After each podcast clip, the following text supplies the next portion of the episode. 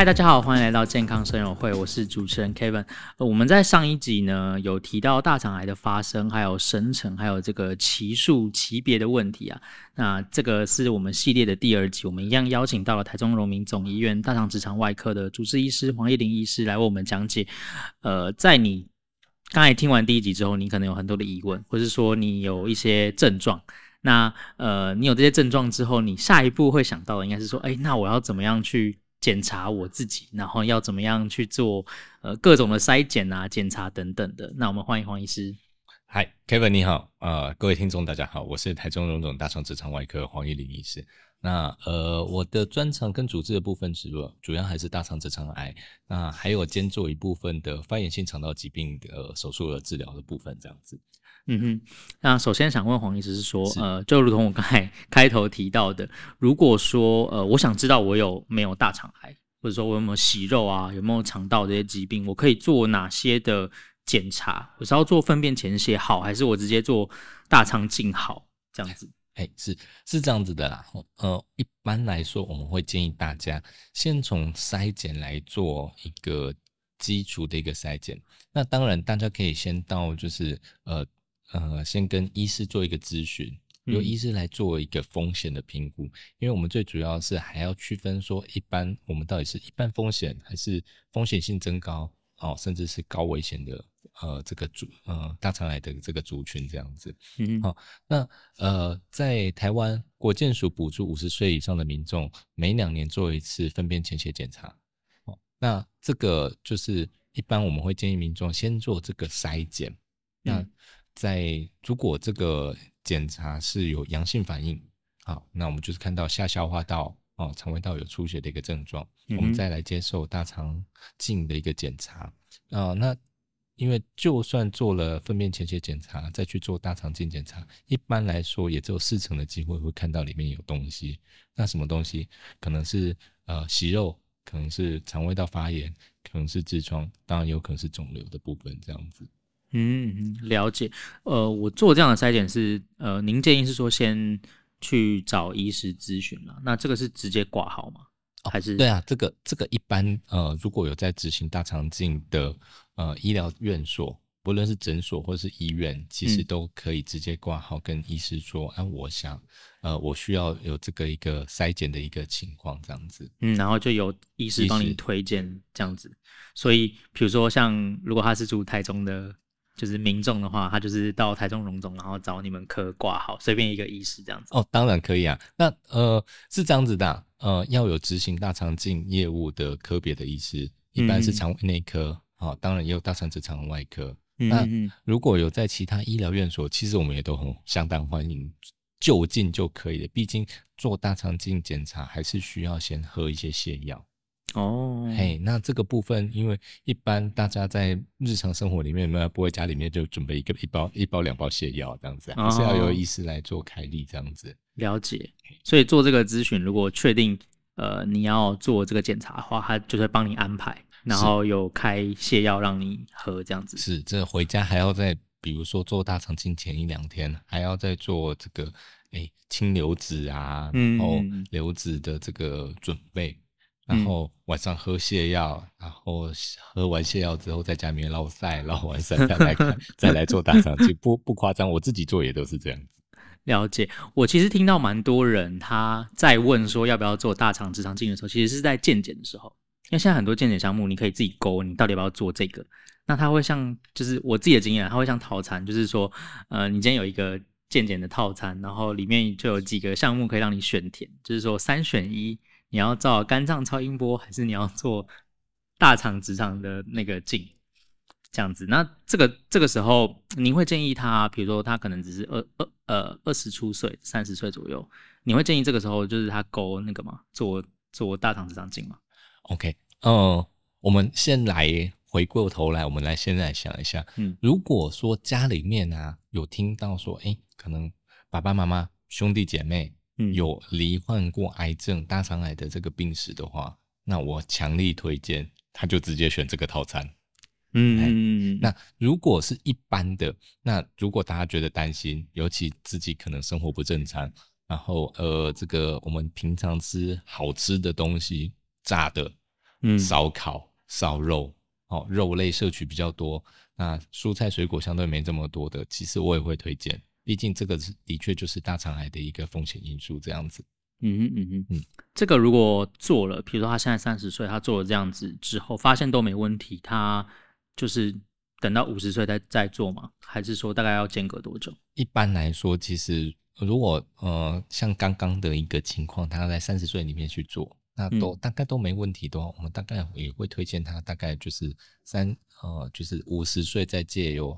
粪便潜血检查来做一个筛检监视的一个。呃，情况这样子，这样这样就够了，这样子大这样子大概就足够了，除非除非它本身就是一些有一些风险的一个因子。嗯哼，在在美国的一个呃，他们健康推荐里面的一个部分啊，其实大肠镜如果有完整的做好清肠，有完整的做了一个就是监测，呃，就是达标合格的一个大肠镜，那都没看到息肉的话，其实是十年，可以十年再做一次就可以了。哦，就是说他三十岁做，然后做完就保固十年这样子。哎，大概你如果要这么说，大概也可以啊，就有点像那个、那个、那个，对对对，保保固的概念。对对对。哎，那我想问，就是说，呃，其实有蛮多人可能有另外一个疑问，就是说，好，那呃，我今天我决定我要做大肠直肠镜了，那我要选择一般的，还是我要选择无痛的？呃，是这样子的，这个其实。一般的大肠镜在做一定会不舒服，嗯，原因是因为我们肠胃道的角度会在三个地方会有一个很大角度的转弯，几乎就是发夹弯，哦，它就是发夹弯，在胰脏结肠，在呃脾弯曲，在肝弯曲，这个三个地方都是就是发夹弯一百八十度的大转弯。几乎大概就是超过就是九十度这样子的一个情况，在经过这个部分，病人一定会不舒服。再来第二个，我们做大肠镜，为了要把肠胃道撑开，我们一定会在肠肠道里面打气。嗯，那这个部分病人一定会抱怨说：“哦，这个腹痛腹胀还蛮难，还蛮不舒服的。”其实经过那几个弯发夹弯之后，大部分的病人都还可以忍受。但是腹胀的部分真的真的比较没办法的原因，就是因为我们需要把肠胃道撑开，把黏膜皱褶把它撑开，检查干净。那这个撑开的气体会让大家我觉得腹胀不舒服。我自己本人我自己接受大肠镜啊，哈，我是接受一般的。嗯哼，还可以忍受，但是还是转弯跟腹胀的部分真的不是那么舒服。哦，了解。我有我有听过有医师说，呃，那堂直肠外科如果要做肠镜的话，都要就是自己做，自己自己对自己做，这样这样有吗？我我我我们目前为止还是这样子啊，就是至少我要知道过这是什么情况。哦，所以您真的是自己帮自己做这个？哦，也没有没有那么厉害啦，这个。还没有到自己做自己，我拜托我们的医师帮我们做这个，哎、欸，大肠镜的一个情况这样子。哦，了解。所以临床上选择这个无痛的人多吗？大部分还是会稍微想要做无痛的比较多一点，这样子。嗯，无痛它是真的就不会痛这样？呃，一般的无痛是用就是全身麻醉的方式，嗯、全身麻醉让大家就是进就是哎啊大概睡着哦，那我们会适时的加。一些适量的止痛剂，让大家不要那么不舒服，这样子。嗯，了解，所以他就是醒来之后，他也不会觉得说怪怪的，或者是大概还是当有麻醉药会有一些就是头晕啊、不舒服、恶心、呕吐这些可能的一个情况啊。但是大部分会就是哎、做大肠镜的时候就没感觉啊。哦，就是完了之后也不会觉得，就是做完之后肚子痛或者是就是胃不舒服这样子啊。呃肠胃道打气的这个情况可能还是会持续，但是一般大概在半天内都会缓解，就是走一走，让肠胃道的空气排出来，嗯，那大部分都会好一些，这样子。了解，嗯，刚才有提到，因为我刚才举的例子是三十岁的时候做嘛，那一般来说，你们会建议说几岁的时候做这样的检查？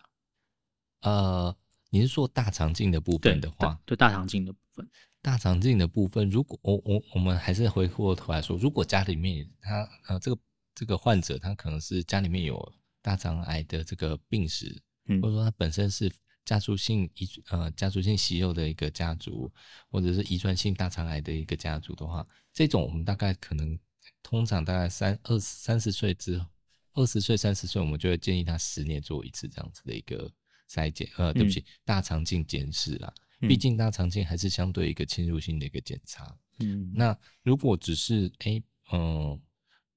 家里面有过哎，爸爸妈妈有去做做过大肠镜，看到里面有息肉，那这种我们会回归回来，病人他本身他其实大概也是一般风险。这种一般风险，我们大概就回归到大概五十岁以后，我们再来做一个筛检。当然，如果你的呃呃健康检查公司的健康检查有包含这个套餐，你觉得哎，我就是想做，那我也觉得可以做。嗯嗯嗯嗯嗯，是了解。嗯，现在这个大肠直肠癌啊，在您的就是您做检查，或者说您的门诊里面，或者说台中这个区域。呃，我常有听到说有年轻化的趋势，那想问一下黄医师说，这个年轻化是呃，您您真的有看到这个患者他的年龄层有往前吗？OK，是是这样子的，我们目前超过九十 percent 以上的大肠癌病人，大概都还是五十岁以上的民众为主。嗯，那所以说大概五十岁以下的病人大概只占了十 percent 左右。嗯，那的确最近的发生率有嗯。好像有越来越多的这种感觉，没有错。嗯、嗯那呃，其实有文献上的统计来说啊，哦，大肠呃，就是这些年轻的大肠癌患者，呃，它有三三种我们归归结的一些症状跟情况啊。嗯，好，比如说第一个，他的就是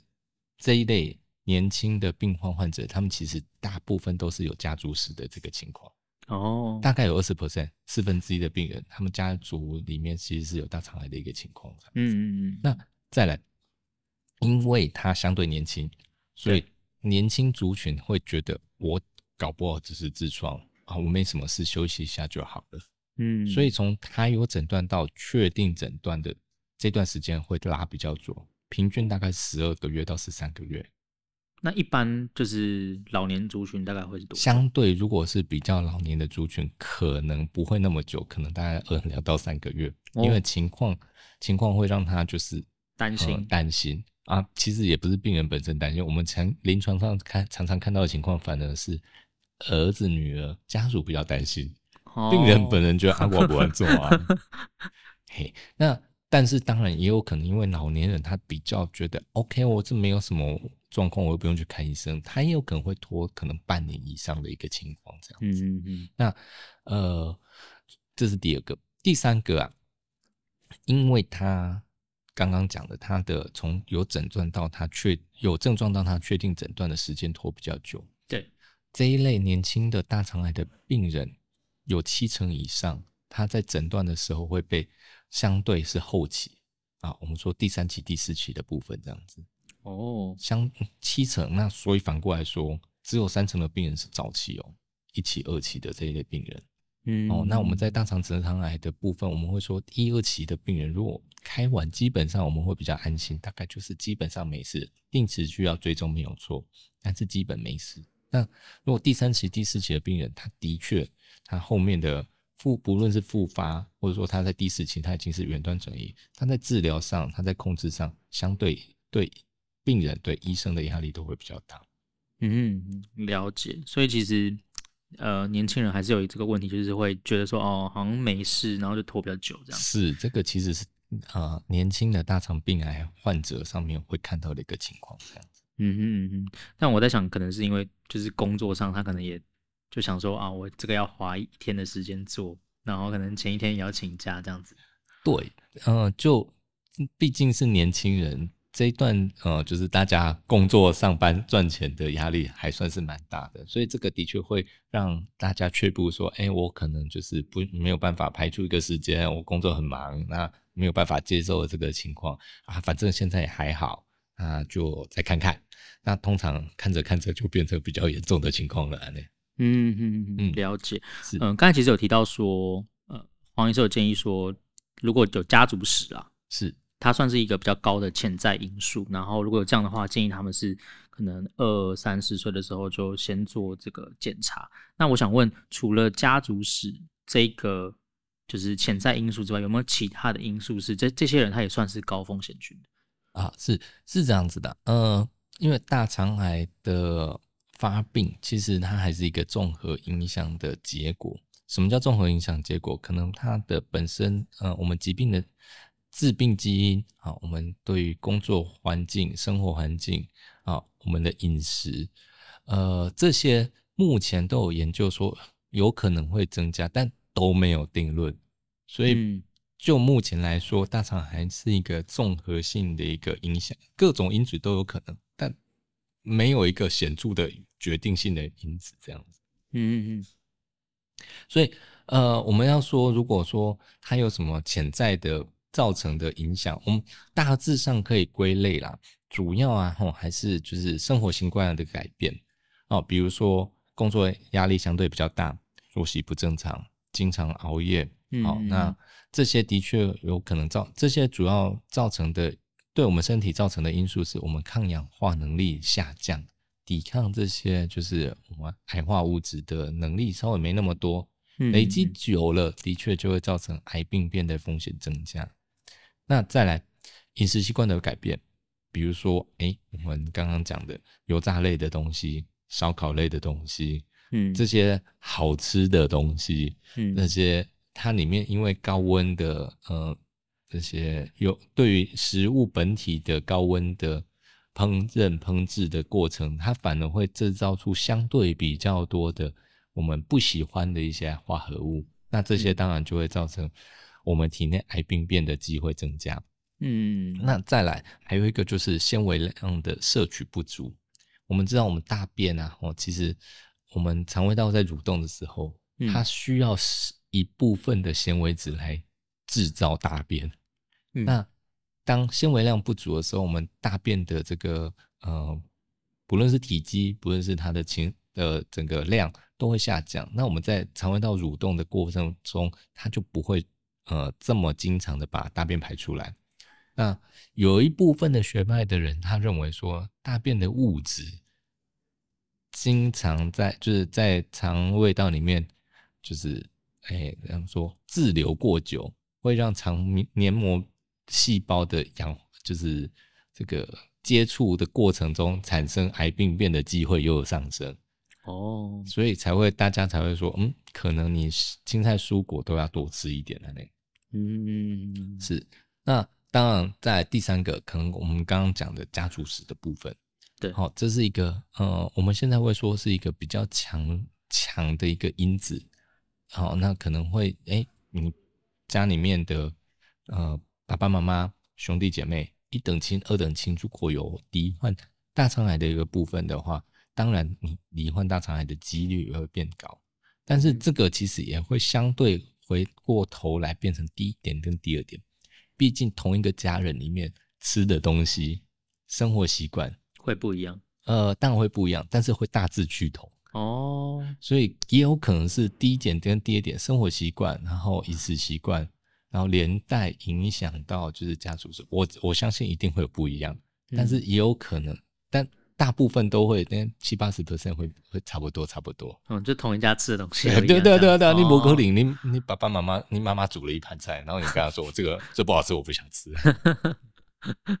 对，有可能会有这个情况这样子。好，那在第四个、第五个，大概就是哦，我们刚刚讲的有一些呃。比如说是线性息肉的部分，嗯，好，然后遗传性的非息肉的大肠癌，这种在我们研究上，它的遗传的因的疾，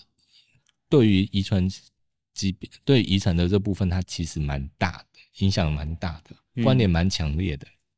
嗯，但是就这部分来说，其实这个族群其实相对没那么高。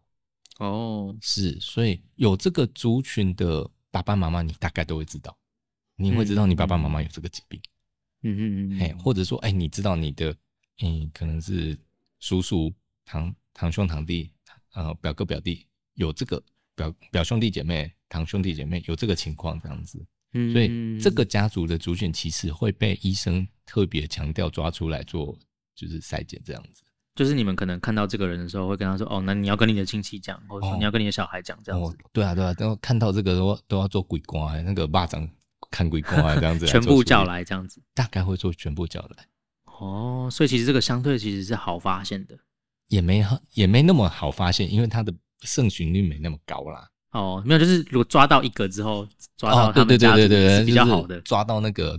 蚂蚱的那个线头这样子。哦，了解。是是是是。好，那哎，那还有第四个、第第五个啊，哦，就是有一些我们现在在说发炎性肠道疾病，嗯嗯啊，不论不论是安倍晋三的，像安倍晋三他有罹患这个溃疡性结肠炎，嗯嗯嗯，好，那或者说克隆氏症。这些发炎性肠道疾病，它久了，因为它的肠子就是一直在发炎，久了它又会有癌病变的风险。那一般来说，如果发炎性肠道疾病的患者，我们也会建议他，就是但他就是一个本来就是会造成致癌的风险跟因子这样子。嗯，好，那最后当然大家会跟他讲说，那嗯，